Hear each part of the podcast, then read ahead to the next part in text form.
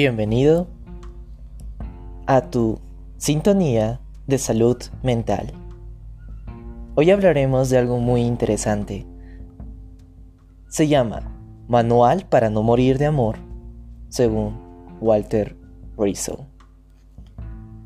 Hablaremos sobre el amor saludable no exige autocastigo. Hablaremos sobre todas las parejas son disparejas.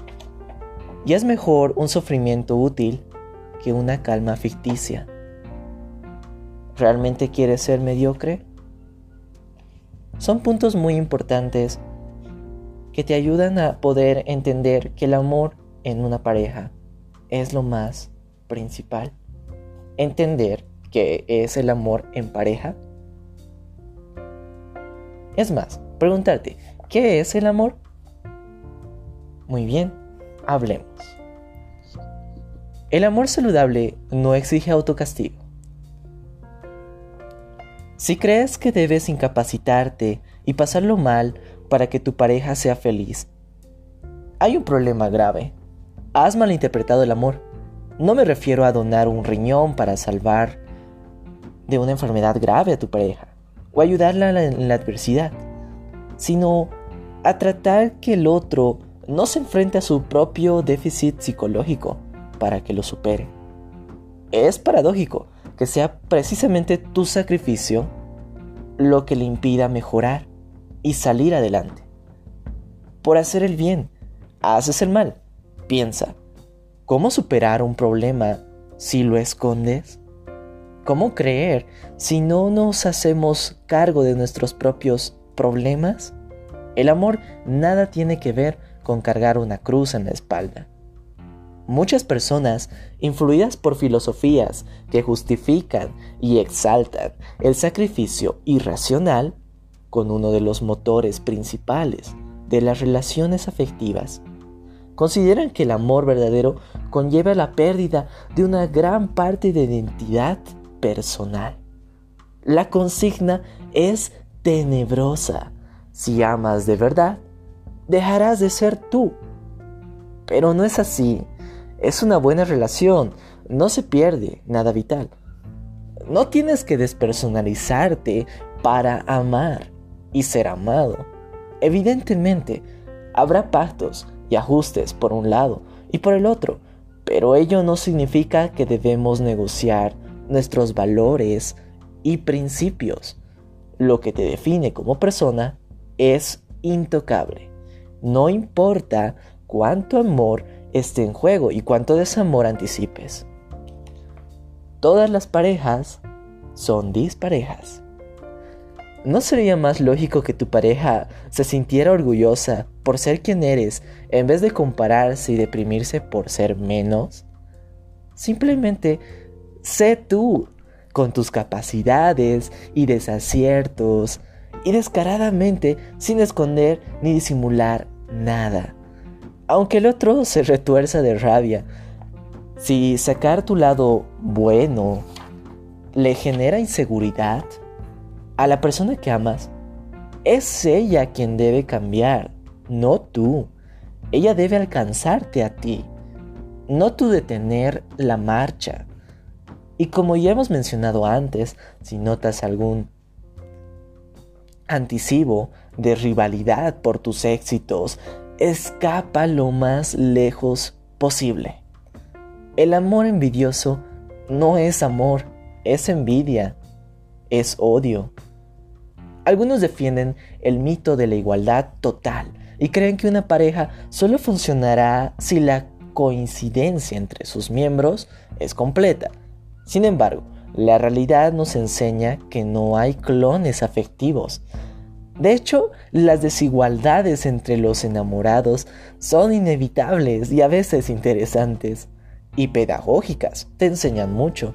Uno puede aprender del otro y mantener vivo ese fuego de asombro.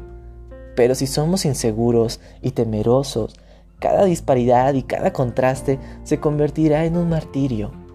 Un paciente me decía, ella tiene mucho dinero, La gente le profesa una gran admiración, tiene una gran personalidad y es emocionalmente equilibrada. No la soporto. Quiero una mujer que se parezca más a lo que soy, alguien más pobre, menos triunfador, más odiado y más inseguro.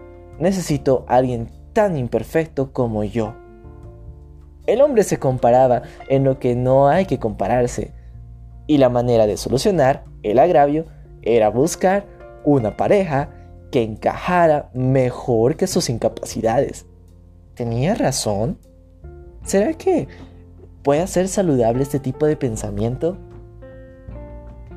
Compararte con una persona y otra te baja la autoestima y tratar de ser más que la otra persona es un complejo del cual te sientes superior.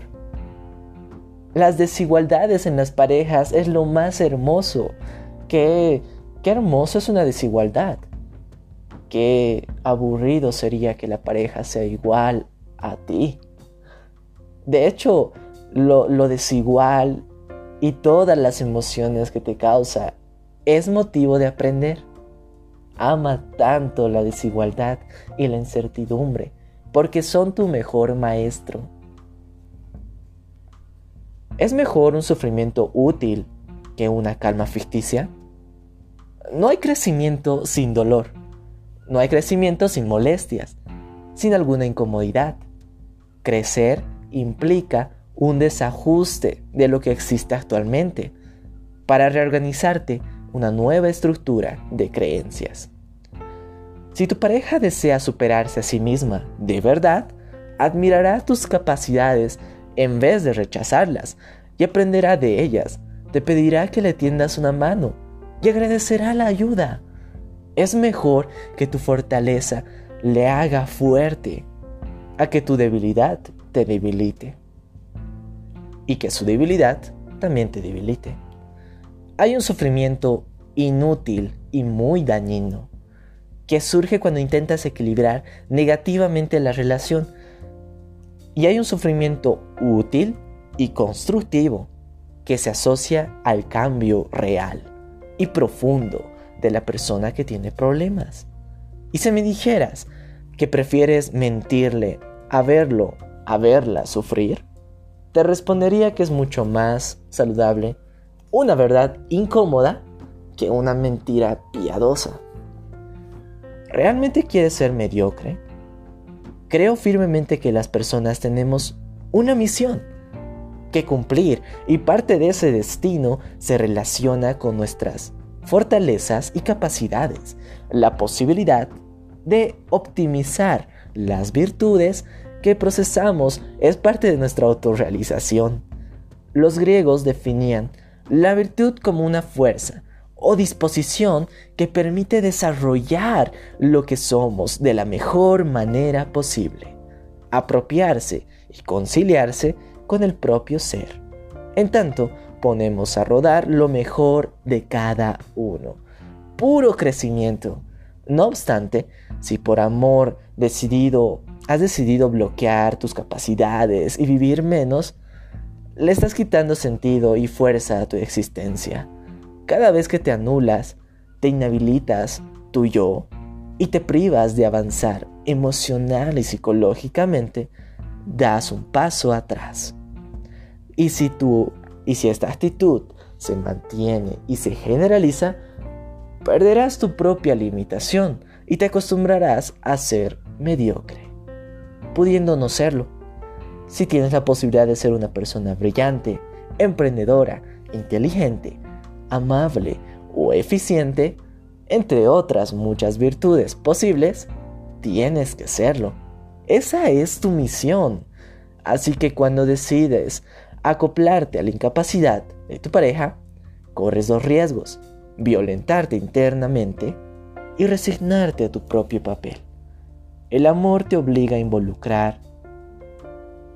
Involucionar es un castigo. El amor no se ve, pero se siente, existe y te sirve. Ellis Weissel decía, lo contrario del amor no es el odio, sino la indiferencia. José Mary decía, el amor no se declara, se prueba. El amor es un todo y se siente. El amor para muchas personas puede ser Dios. Para otras personas es el todo, es el universo. Depende mucho cómo lo tomes. Tú eres amor y tú eres el amor de tu vida.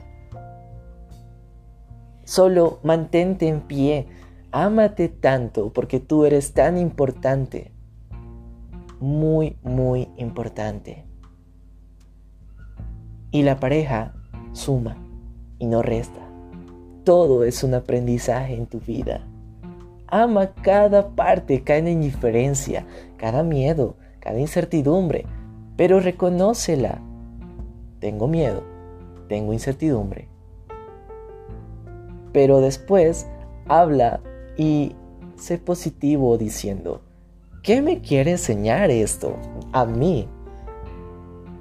Y verás que lo más importante es que el mundo quiere ver que tú eres el amor de tu vida, que todo es para que crezcas, tanto emocional como psicológicamente y hasta físicamente en algunos casos. Tu autoestima es lo más primordial ahora. Ámate bastante y mantente siempre en sintonía con tu alma. Muy bien, espero que esta lectura te haya gustado y te haya servido. Te mando las mejores vibras y las mejores energías para que puedas tener una semana, unos días de mucha calidad.